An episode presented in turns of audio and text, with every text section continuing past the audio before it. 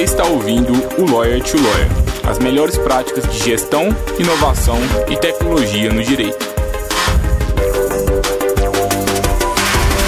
Meu nome é Gabriel Magalhães, bem-vindo ao Lawyer to Lawyer. Olá, advogado, olá, advogada, seja bem-vindo, seja bem-vinda a mais um Lawyer to Lawyer da. Eu sou Gabriel Magalhães e é um prazer estar aqui com vocês novamente no episódio 94 do Lawyer to Lawyer. Hoje nós vamos conversar sobre habilidades não jurídicas para advogados. Eu tenho o prazer de receber aqui a Morgana Alencar. Morgana é uma advogada que eu conheci na internet. Ela é uma advogada bem diferente, com uma atuação é, diferente, ela tem especialidade em marketing jurídico, atualmente ela é escritora, ela também é produtora de conteúdo. E acho que o propósito aqui do conteúdo de hoje é ajudar duas pessoas, né? Primeiro, aquele advogado que talvez está um pouco desiludido com o direito, não sabe, ainda não se encontrou. A gente vai mostrar que existem mais possibilidades de atuação no mercado jurídico. E segundo, para aquele advogado para aquele escritório de advocacia que está investindo exclusivamente em habilidades jurídicas está deixando de, de aproveitar outras oportunidades que podem mudar a a sua forma de atuação. Existem muitos especialistas em direito penal, existem muitos especialistas em direito trabalhista aí no mercado. Mas quantos desses, desses advogados eles gastaram um pouquinho de tempo para estudar outras coisas, como legal design, como marketing jurídico e como outras habilidades que podem mudar completamente a sua advocacia? Esse é o propósito do conteúdo de hoje. Sejam bem-vindos, sejam bem-vindos. Muito obrigado, Morgana. Que bom que você topou o convite de hoje. Nossa, eu fiquei muito feliz com o convite. É, na verdade, a gente com, começou a conversar né, pelo LinkedIn e o que eu falei para ti foi que realmente foi um, um, quentinho no coração conhecer o, o teu podcast, porque amplia os nossos horizontes, né? Quando a gente trabalha com direito, muitas vezes fica focado ali no dia a dia, na rotina de produção de peças, jurídica, de audiência, e termina esquecendo que existe um mundo que, na verdade, a gente pode ter acesso, a gente pode ir atrás e que faz sentido, é congruente.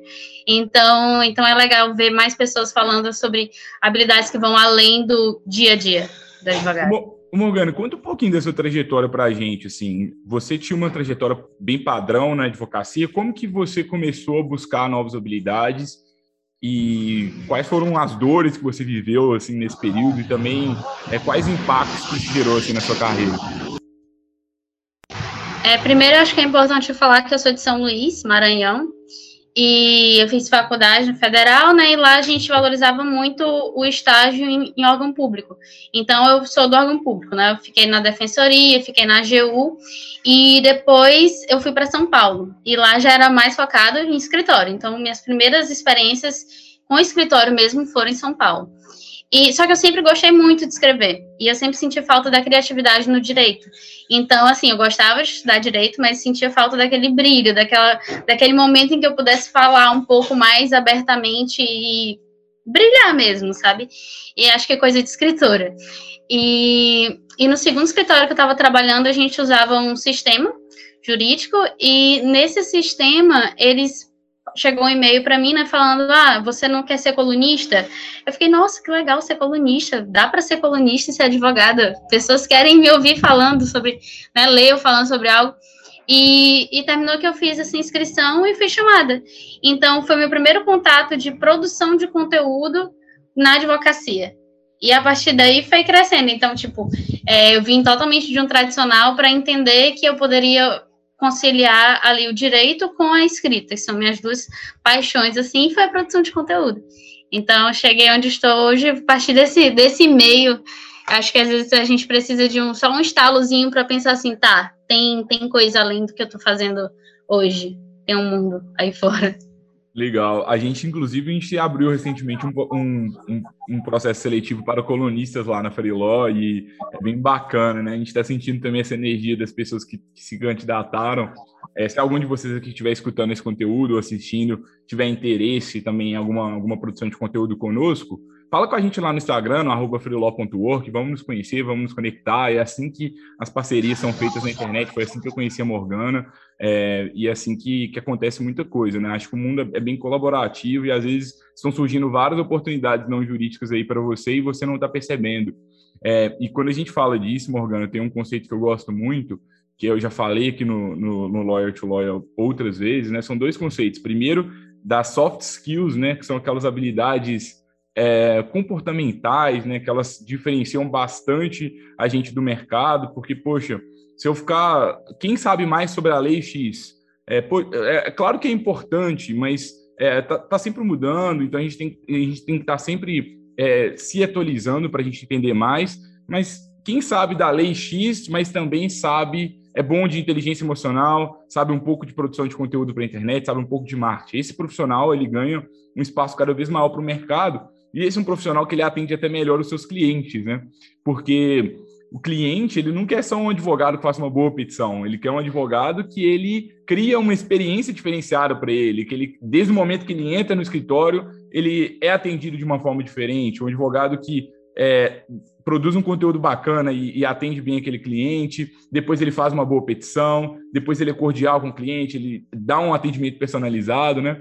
E as pessoas que desenvolvem isso, elas, elas começam a se tornar profissionais raros no mercado. Existem poucos advogados que têm experiência com produção de conteúdo igual a Morgana, por exemplo, na internet, e eu aposto que vários de vocês gostariam de ter uma profissional como a Morgana aí no time de vocês. Por quê? Porque ela buscou, uma, ela buscou se especializar em formato de T. Né? Ela tem uma especialidade jurídica, ou seja, advogada, mas além disso, ela sabe um pouco sobre produção de conteúdo, sabe um pouco sobre marketing, sabe um pouco sobre outras habilidades digitais e aí isso faz com que o perfil dela seja mais raro no mercado. Então, vocês entendem que, tanto para quem está querendo crescer na carreira, e existe um caminho diferente, além do advogado, além do estagiário, advogado júnior, advogado pleno, advogado sênior e sócio de um escritório, você também pode começar a ser um advogado, depois você vira, é, é, cuida da, das redes sociais do escritório, depois você começa a cuidar do, do conteúdo, depois você investe em anúncios pagos. É, existe um mundo, né? Infinitas possibilidades, né, Morgana? Você concorda? Sim, concordo super. É bem isso mesmo. É você entender que às vezes uma quando eu comecei, né, quando eu fui ser colunista, eu não pensava que depois eu fosse aprofundar tanto em marketing de conteúdo. Eu, não, eu na época eu escrevia sobre temas jurídicos e era isso, mas depois você vai entendendo que existem várias, várias coisas que orientam essa produção de conteúdo. Não é só chegar, escrever um artigo e falar sobre uma lei. Não, existe um mundo de, de possibilidades para conectar melhor com esse cliente, que é o objetivo, né? Tanto é, não apenas divulgar, porque o, o, objetivo do marketing é esse, divulgar o seu conteúdo, divulgar o seu escritório, mas também trazer esse conhecimento para a população, porque é essa também a nossa função, né, como profissional, é tornar mais acessível isso, sem aquele juridiquês, sem aquela visão que o direito é, é só para quem está ali trabalhando, e sim tornando mais acessível conhecimento de um, de um modo geral. Morgana, e quais habilidades assim, não jurídicas você acha que são as mais importantes para que os advogados eles desenvolvam? Na produção de conteúdo que tu fala? É, acho que pode ser dentro da produção de conteúdo, mas assim, no geral mesmo, assim, o que, que você percebe assim que, que, que os advogados poderiam estar estudando um pouco mais, buscando se especializar?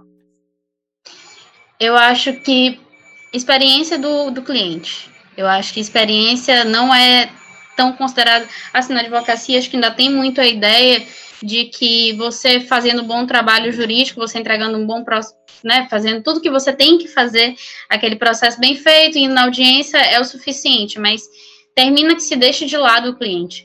Então, eu, eu, sinto isso de uma demora de resposta de e-mail, ou então você responde o um e-mail, mas você copia e cola de uma peça processual e a pessoa não entende.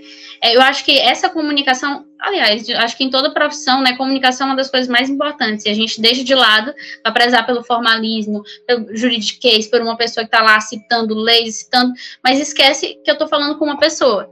Eu acho que os advogados e profissionais de modo geral devem lembrar mais disso, que a gente está sempre falando com uma pessoa, do que o marketing de conteúdo, né? No marketing a gente chama de persona, que é aquela pessoa que realmente é, é, o foco do meu negócio. É quem eu quero atingir, é com quem eu quero conversar, é a pessoa que sente as dores que eu quero solucionar.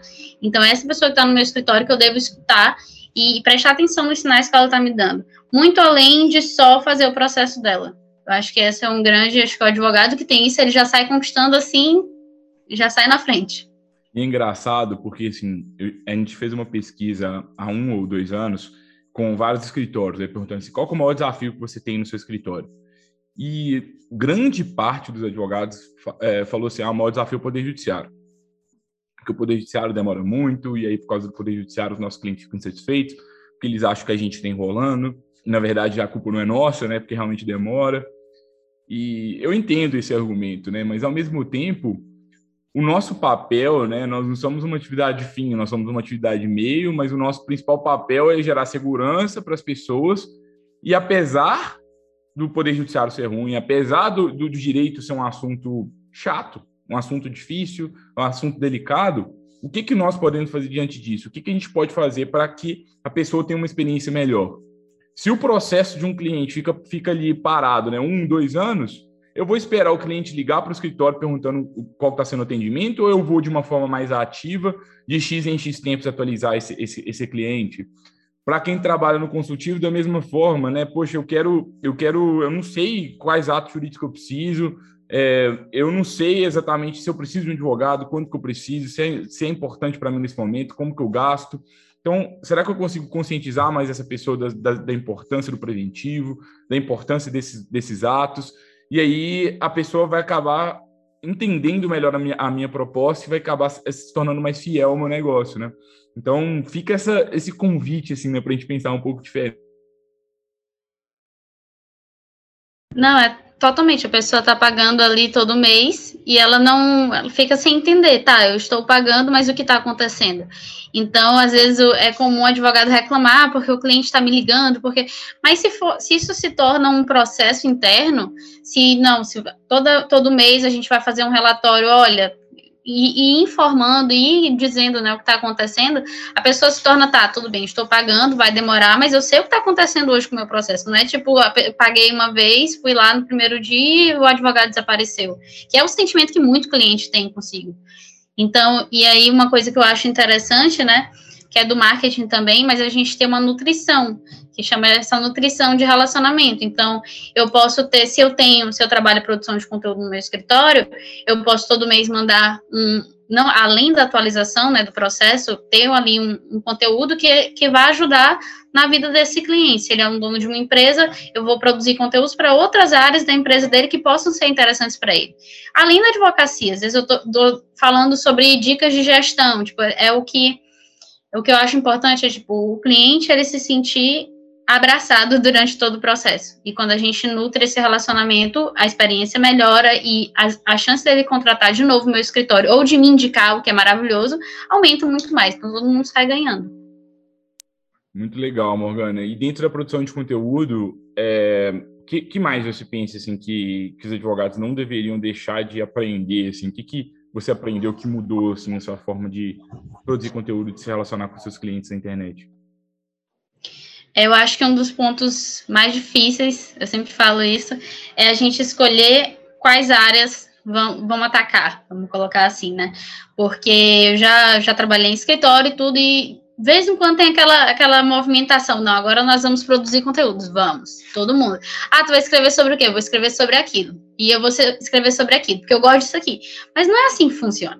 E é isso que eu acho que é, é a grande, o grande desafio, é entender que existe uma jornada e que eu, independente de onde eu vá produzir conteúdo, se eu vou atacar no Instagram, no LinkedIn, é, num blog, tudo, eu tenho que entender por que, que eu estou escrevendo esse conteúdo, para quem estou escrevendo esse conteúdo.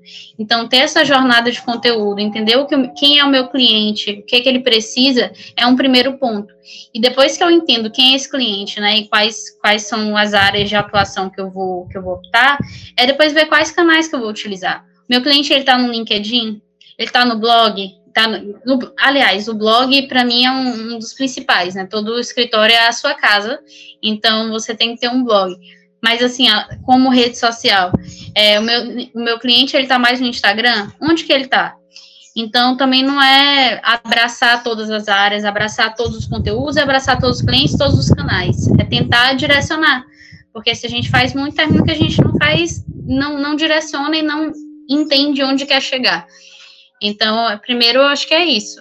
É sempre ter uma atuação mais direcionada, pensando na pessoa, no canal e no conteúdo, nesses três pontos. Legal. É, a gente A gente está gravando esse conteúdo aqui um dia depois do implementação em bound marketing, implementação em bound marketing na advocacia. Foi um evento de três dias que a gente fez aqui na Freeló só sobre inbound marketing e a gente recebeu muitas dúvidas das pessoas que participaram do evento, né? Eu acho que as principais, assim, tem muitas pessoas que já começaram a entender a importância de produzir conteúdo na internet, a importância de se diferenciar, mas aí a gente fica ali refém das redes sociais, a gente não tem uma estratégia por trás, e eu acho que são dois grandes gargalos, né? duas habilidades que a gente precisa de, de desenvolver. Primeiro, a gente precisa de aprender a estratégia por trás do marketing jurídico, isso é muito importante. Eu acho que é mandatório para qualquer advogado, porque é, hoje, né, a gente, a advocacia é muito ligada à confiança, por muito tempo a confiança era só com boca a boca.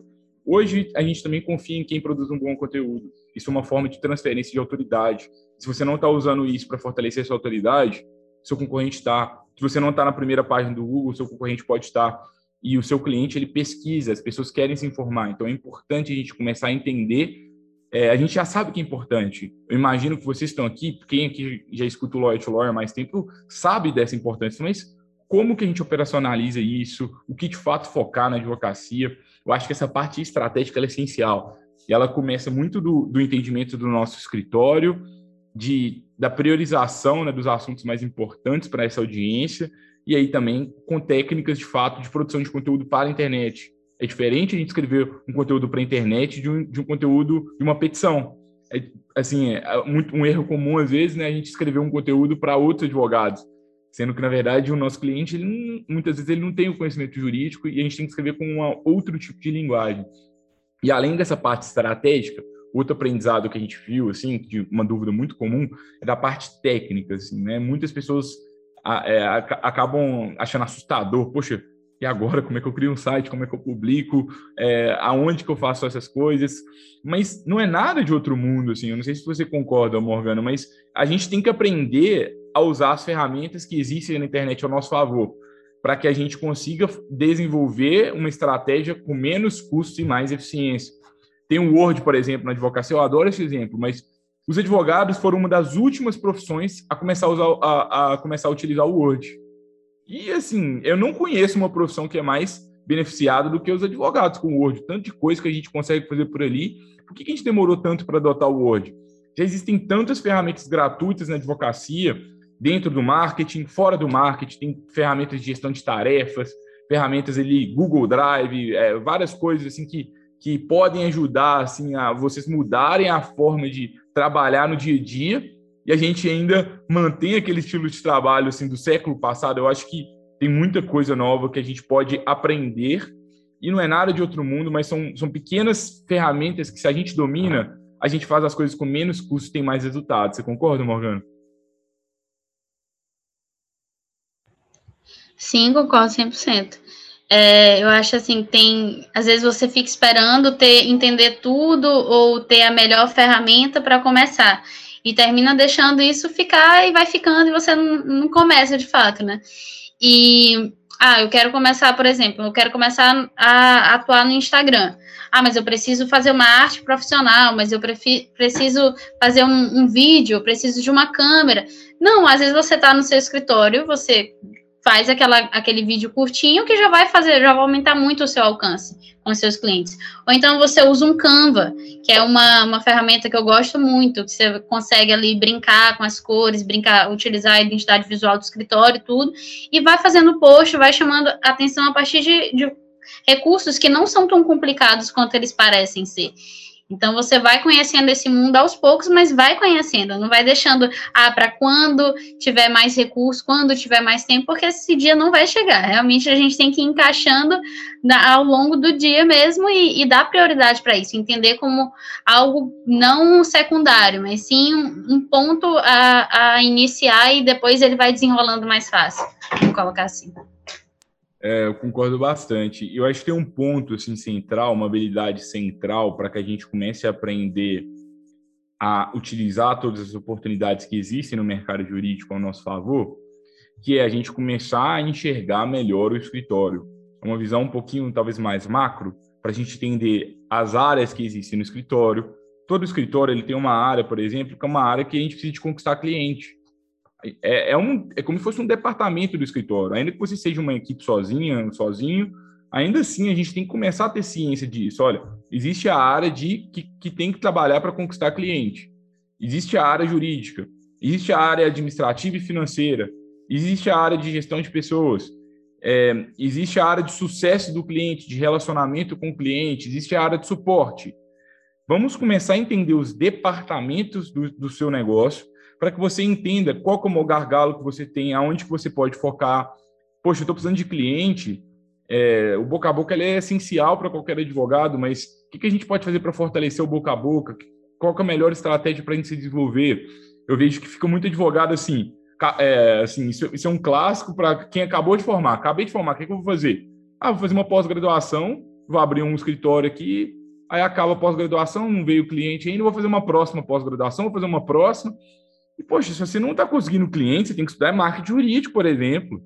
Assim, tudo bem, nada contra a sua pós-graduação, mas não é o conhecimento técnico que vai necessariamente fazer com que você consiga mais clientes. É claro que é importante, né? Porque se, senão a sua área jurídica, ela, você vai começar a conquistar muito cliente, mas você não vai conseguir manter esse cliente, porque você não vai ter a competência técnica ali para continuar. Mas geralmente os advogados eles pesam muito para a área jurídica, eles esquecem o resto.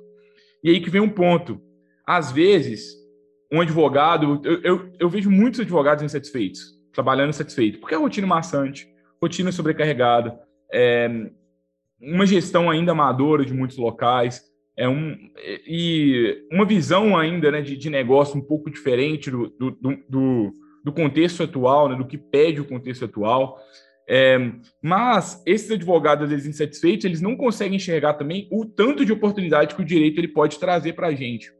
Por quê? Porque se poucos advogados eles sabem sobre aquisição de clientes, se você sabe um pouco sobre isso, você já é destaque.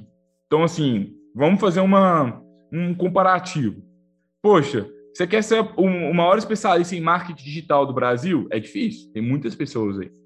Agora, eu quero ser o maior especialista em marketing digital na advocacia, já é mais fácil. Eu quero ser especializado em redes sociais para advogados, já é mais fácil. Eu quero ser especializado em gestão para advogados, é mais fácil. Então, a gente, a gente tem um nicho de atuação que tem mais de um milhão de advogados, tem muito escritório de advocacia com muitas limitações.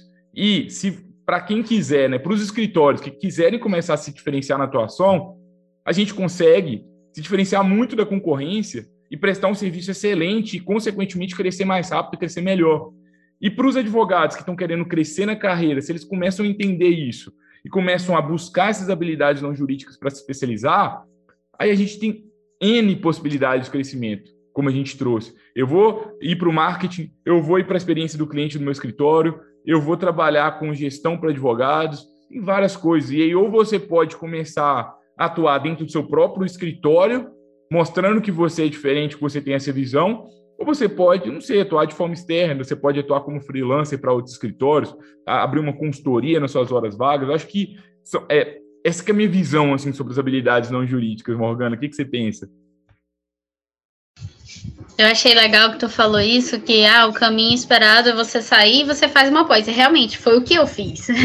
Eu saí, eu fiz uma pós em direito trabalhista e previdenciário, depois eu fiz uma pós em direito digital, e, e você vai fazendo pós, mas assim, eu acho faz sentido na cabeça do advogado. Assim, é esperado que a gente pense assim, porque o que, que a gente pensa? Ah, o escritório vai me contratar se eu não vou iniciar o meu. Se eu vou iniciar o meu, eu quero mostrar para o meu cliente que eu sou uma pessoa que eu faço muitas, né? Estou sempre estudando tudo.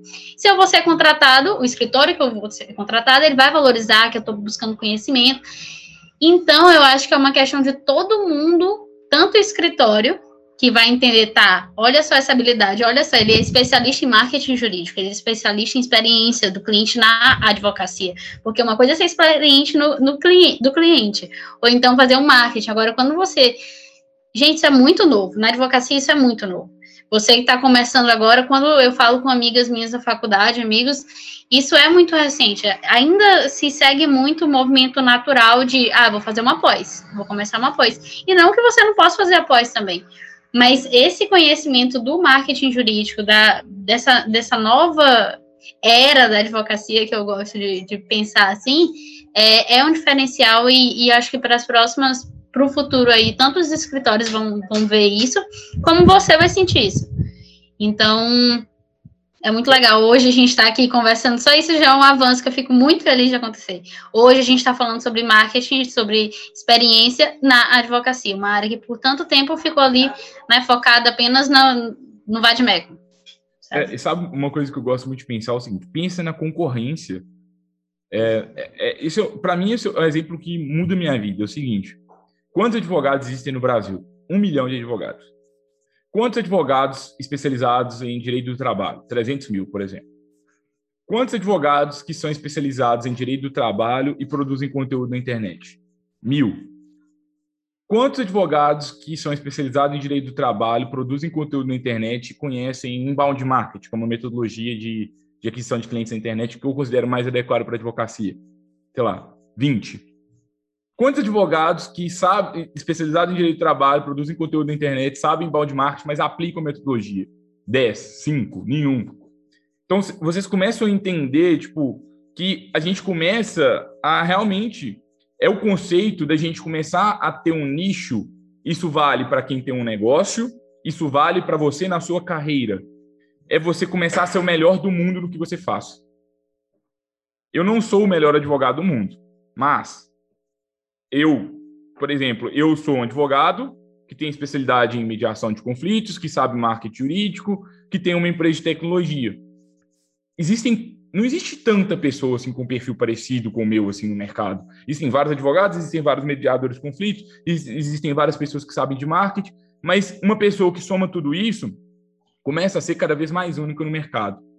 E é esse o convite que a gente traz para vocês, pessoal. Assim, acho que é, é, acho que é isso que eu queria que, que a gente começasse a pensar mais, sabe? É, pensar em desenvolver essas novas habilidades, que isso pode mudar completamente a advocacia de vocês.